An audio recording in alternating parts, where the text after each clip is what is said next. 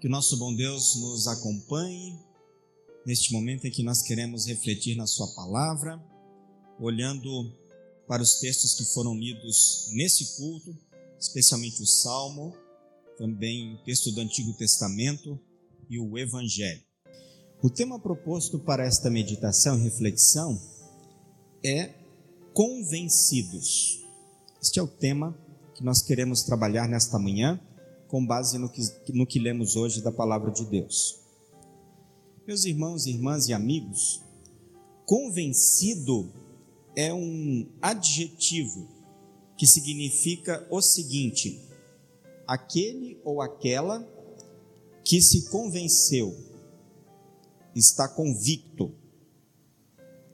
Mas também esta palavra significa aquele ou aquela que é arrogante, sem modéstia. E é claro, não é esse sentido né, que nós queremos trazer para a nossa reflexão de hoje. Mas o primeiro sentido, estarmos convictos e convencidos de que vale a pena crer e confiar em Jesus.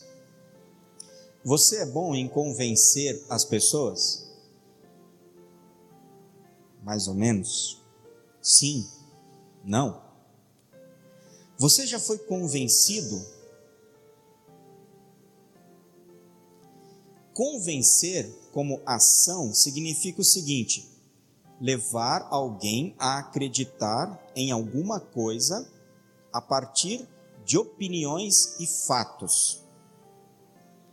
Também significa persuadir de determinada coisa. Levar alguém a reconhecer uma verdade, apresentando provas e argumentos. E aí? É difícil ou é fácil convencer as pessoas? Você é do tipo mais maleável ou é inflexível? Bom, talvez para responder essa pergunta, a gente iria dizer depende. Para algumas coisas, eu sou flexível. Para outras, não. Algumas coisas eu aceito, outras de forma alguma. Depende do argumento, eu sou convencido. Mas dependendo do argumento, dos fatos, jamais serei convencido. Agora vem uma outra preocupação: do que, que será que as pessoas querem nos convencer? E a gente convive com isso diariamente. As pessoas querem nos convencer de muitas coisas. Como a gente ouviu hoje do texto bíblico, nós cristãos estamos nesta luta diariamente, porque existem muitos inimigos que querem nos convencer de que toda esta história de Deus, de fé, de salvação, de Bíblia, é, na verdade, uma grande bobagem que isso não faz sentido algum para ninguém. E nós precisamos estar convictos. Você tinha convicção hoje de que você queria mesmo vir à igreja? Ontem você pensou e planejou: amanhã estarei na igreja. Estou convicto disso, porque eu preciso de Jesus eu preciso ouvir o Evangelho, porque eu sou pecador e porque eu preciso do perdão. Você está convencido disso? É esta a sua convicção e certeza? É o que nós buscamos diariamente. E quando nós estamos e somos convencidos dessas coisas, nós vamos em busca daqueles que ainda não estão daqueles que ainda precisam ser convencidos de que é fundamental crer em Jesus para ter a salvação. Existem coisas na nossa vida que não tem sentido algum a gente tentar convencer as outras pessoas. Porque são coisas que não têm valor para a eternidade. São coisas desnecessárias. Por exemplo, convença alguém a trocar de time de futebol. É uma luta que provavelmente você vai perder. Você não consegue. Tente convencer alguém a trocar de partido político, convicções políticas ou coisas semelhantes. Você vai ter uma baita dor de cabeça. E essas coisas, elas estão presentes na nossa vida, mas não é isso que nos move. Não é isso que move o cristão. Convencer o outro disso ou daquilo, lado A ou lado B, mas o que nós procuramos é convencer as pessoas daquilo que está no nosso coração e que nos leva para a vida eterna, que é a nossa fé em Jesus. É sobre isso que eu queria pensar com vocês. É sobre isso que eu queria falar com vocês nesta manhã. Para nos convencermos que Jesus é tudo em nós e nos convencermos que estamos em missão para trazer mais gente e que essas pessoas se convençam que Jesus é o único e suficiente Salvador. A igreja cristã, nós estamos em missão aqui neste mundo e o nosso grande objetivo é pregar o Evangelho, falar da palavra. Pelo evangelho, o que vai acontecer? O Espírito Santo, ele vai convencer e converter o coração das pessoas para o arrependimento e o perdão. É isso. É disso que se trata a nossa vida, de pregar o evangelho em todas as situações da vida, para que o Espírito Santo convença alguém a caminhar com Jesus a se arrepender e receber o perdão.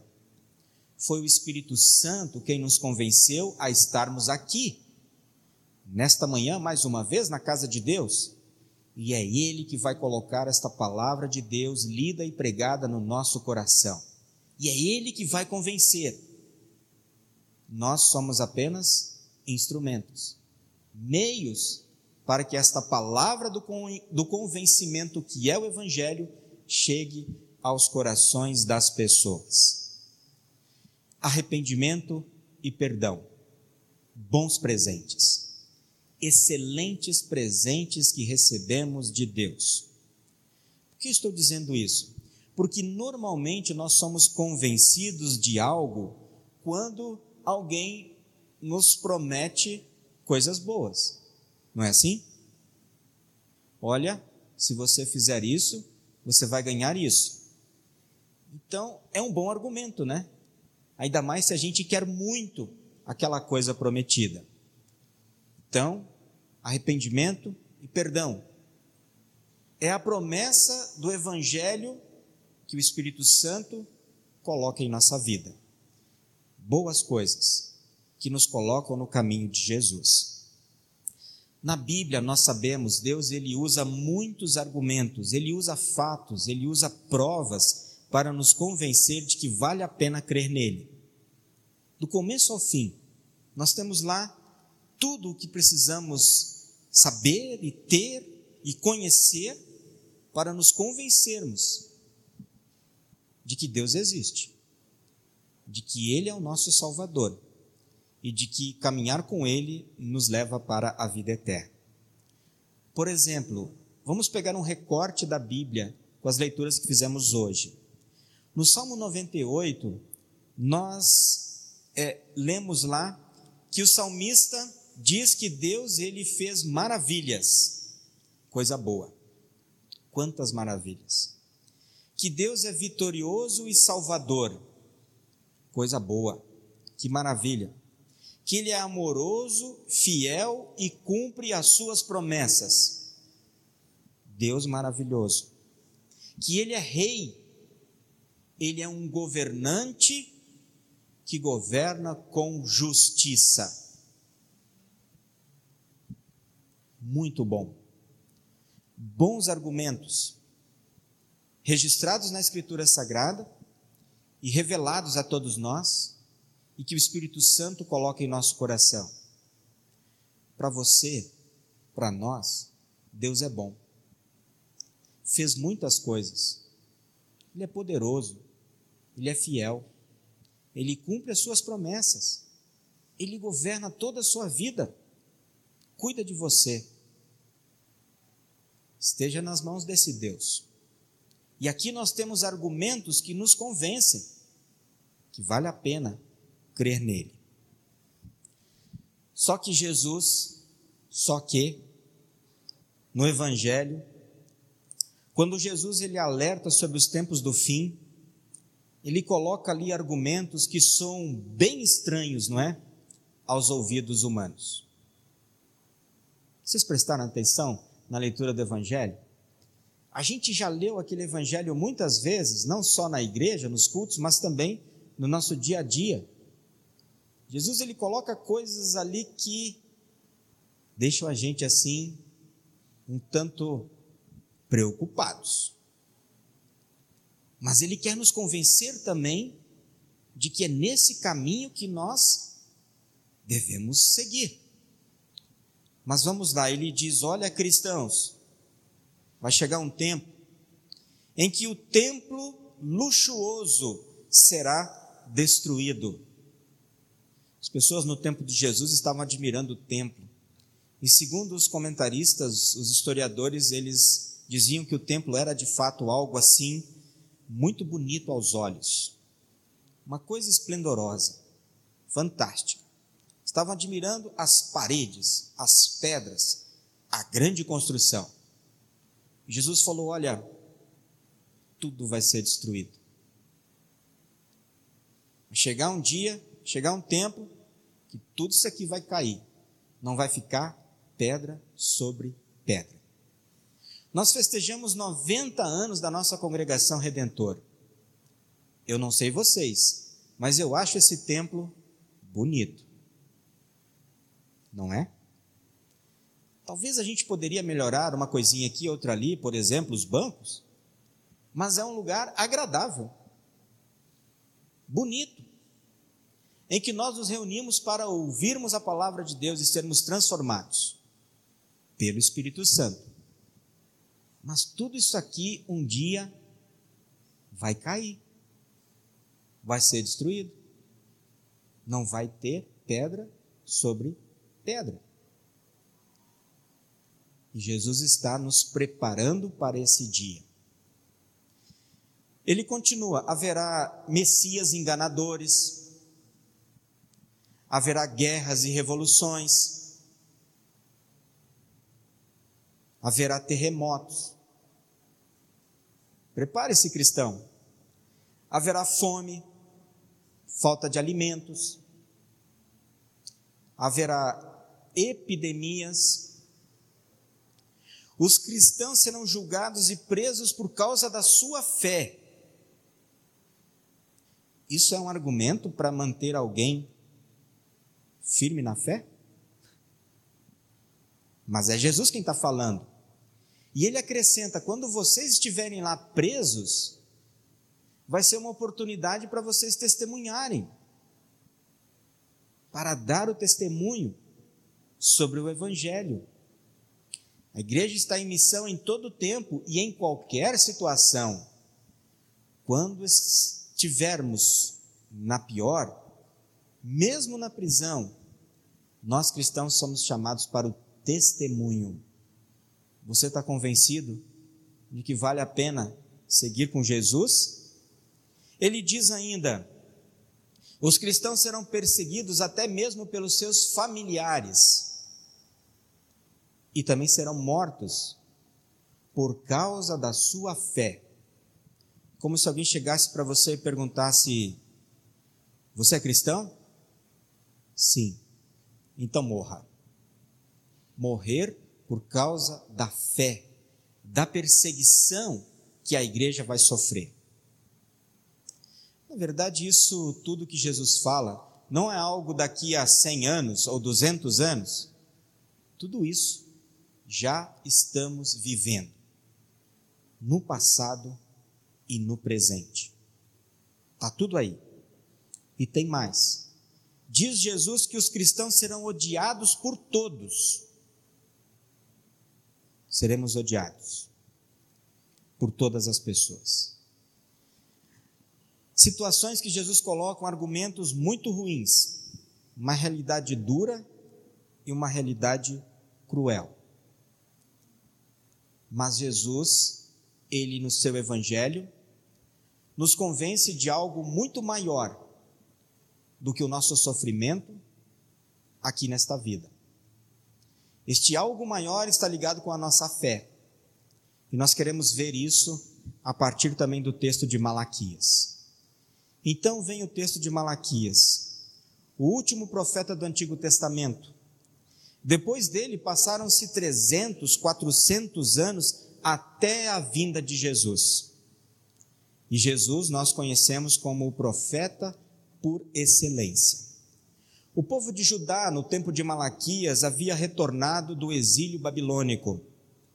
O templo já havia sido reconstruído, ano 517. Neemias já tinha reconstruído as muralhas da cidade de Jerusalém, em 445.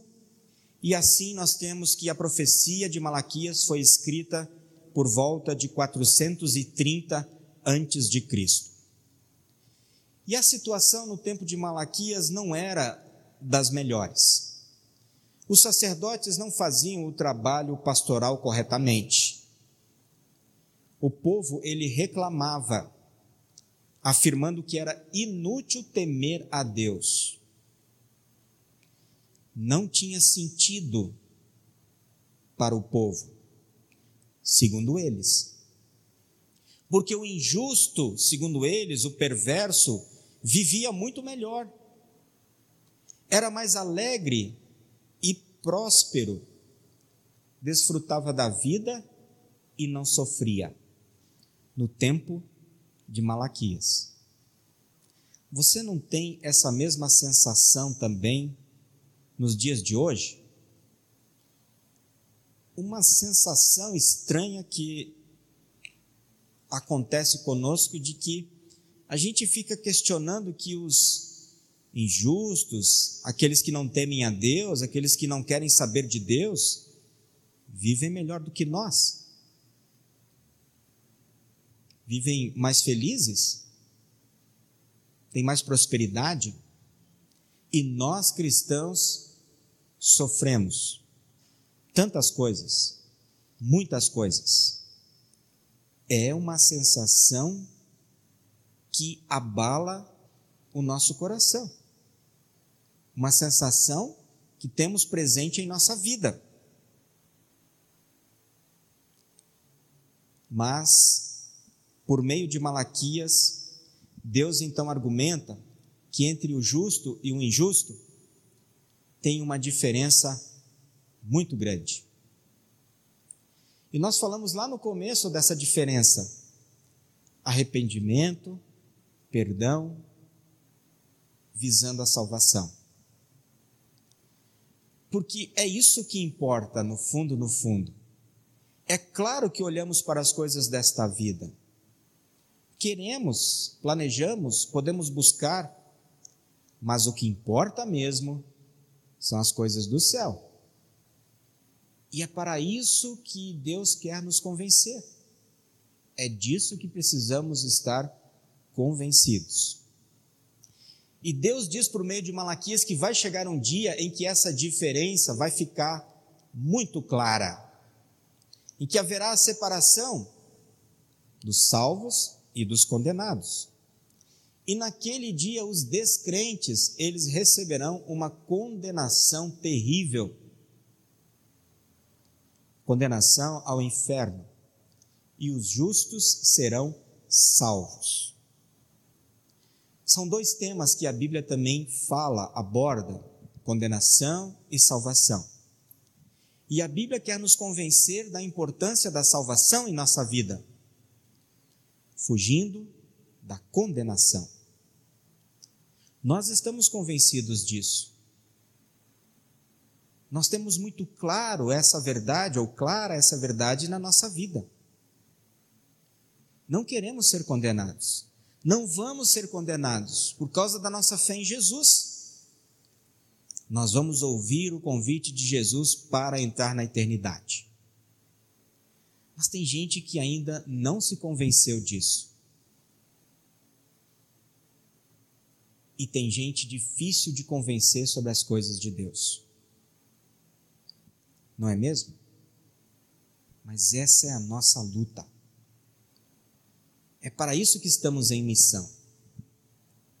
Convencer uma pessoa para estar na igreja com frequência é um grande desafio. E você sabe que isso é importante para você, para nós.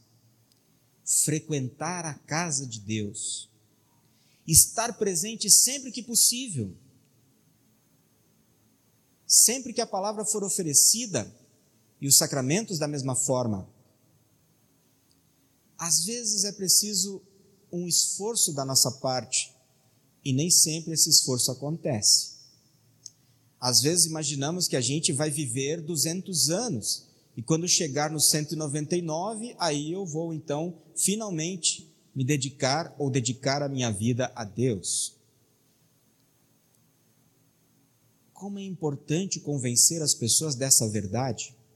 Convencer alguém da importância de ler a Bíblia constantemente em casa, como devoção diária, e aí sempre temos as nossas dificuldades relacionadas a isso, com respeito à falta de tempo, agenda lotada e tantas outras coisas. É importante, sempre de novo, ouvirmos Jesus falar.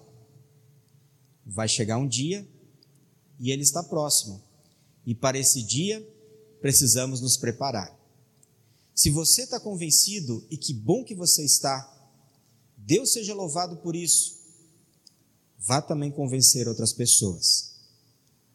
Malaquias queria ensinar as pessoas de que Jesus é o Salvador e sua obra redentora por nós traz um proveito maravilhoso. Ele fala no seu texto que Jesus ele é o sol da justiça que envia os seus raios de perdão, e esses raios são a palavra e os sacramentos, e eles brilham em nosso coração por meio da ação do Espírito Santo e faz nascer em nós a fé. E esse sol que é Jesus, ele nasce sempre, dia e noite, ele está presente na sua vida. As nuvens não atrapalham esse brilho na nossa vida o brilho do sol que é Jesus. Ele está sempre nascendo e se levantando para aqueles que creem. Diz Malaquias que Jesus ele é a sombra protetora, como a galinha protege os seus filhotes do perigo. Jesus ele é esse nosso refúgio e proteção continuamente em nossa vida. Ele nos protege do julgamento da lei de tudo o que a lei nos exige, porque debaixo da lei nós somos fracos e condenados, mas com o Evangelho, Cristo é a nossa força e a nossa salvação. O sol ele nasce quando o Evangelho é pregado. Estamos protegidos quando acreditamos em Jesus. Portanto, embora sejamos pecadores, estaremos seguros e protegidos em Cristo. É disso que precisamos estar convencidos. E com Cristo o pecado não nos domina, e com Cristo não seremos condenados. E por causa de tudo isso, nós somos felizes e alegres, como Malaquias coloca, como bezerros soltos em uma estrebaria ou em um curral. E aqui nós vemos uma ilustração para os frutos da fé. Alegria pela salvação, alegria pelo perdão, alegria pela vida eterna nos leva a viver com esse Jesus, Convencidos, vamos também pela nossa vida, pelo nosso jeito de viver, pela nossa forma cristã de agir, convencer outros também, com uma consciência feliz. Você está com a sua consciência feliz, sua consciência limpa neste momento? Sim, tenha certeza disso. Você ouviu aqui que os seus pecados estão perdoados. Por causa de Jesus, que o Espírito Santo promove em nosso coração arrependimento e perdão. Agora eu estou com a consciência limpa. Jesus me perdoou. Confissão da fé, ação de graças, alegria na aflição, naqueles momentos difíceis que Jesus fala, nós vamos estar alegres. Parece lógico isso? Não. Mas é o fruto da fé cristã. Nós vamos estar alegres e felizes na pregação, quando eu falar da palavra e na conversão de outras pessoas à salvação. Você já sentiu essa alegria na sua vida? De alguém ser convertido à fé em Jesus pelo que você falou para ela, pelo que você pregou, pelo evangelho que você anunciou? Não tem alegria maior do que essa de levar este evangelho para convencer uma pessoa e quando ela é convencida não por você, mas pelo Espírito Santo, que ela quer seguir Jesus, não tem alegria maior do que essa. Porque o reino de Deus aumentou, aumenta, e eu contribuí. Fui usado por Deus para levar o evangelho e convencer as pessoas da salvação na vida delas. Portanto, o cristão, ele é ativo na fé e no amor. Cristo, por meio da sua igreja fiel e verdadeira, vencerá os seus inimigos. E aí então, vemos no Evangelho e nas leituras de hoje, também pelo profeta Malaquias, que a salvação para todos nós e para todas as pessoas vem unicamente de Jesus. E depois de tudo isso que falamos aqui e que Jesus apontou no Evangelho, ele diz para nós, para você, que você vai passar por algumas daquela, daquelas coisas, talvez todas. Então, quando acontecer, ele diz: sejam perseverantes, vai vir coisa boa. Vai vir coisa muito boa ali adiante. Não esmoreça, não perca sua fé.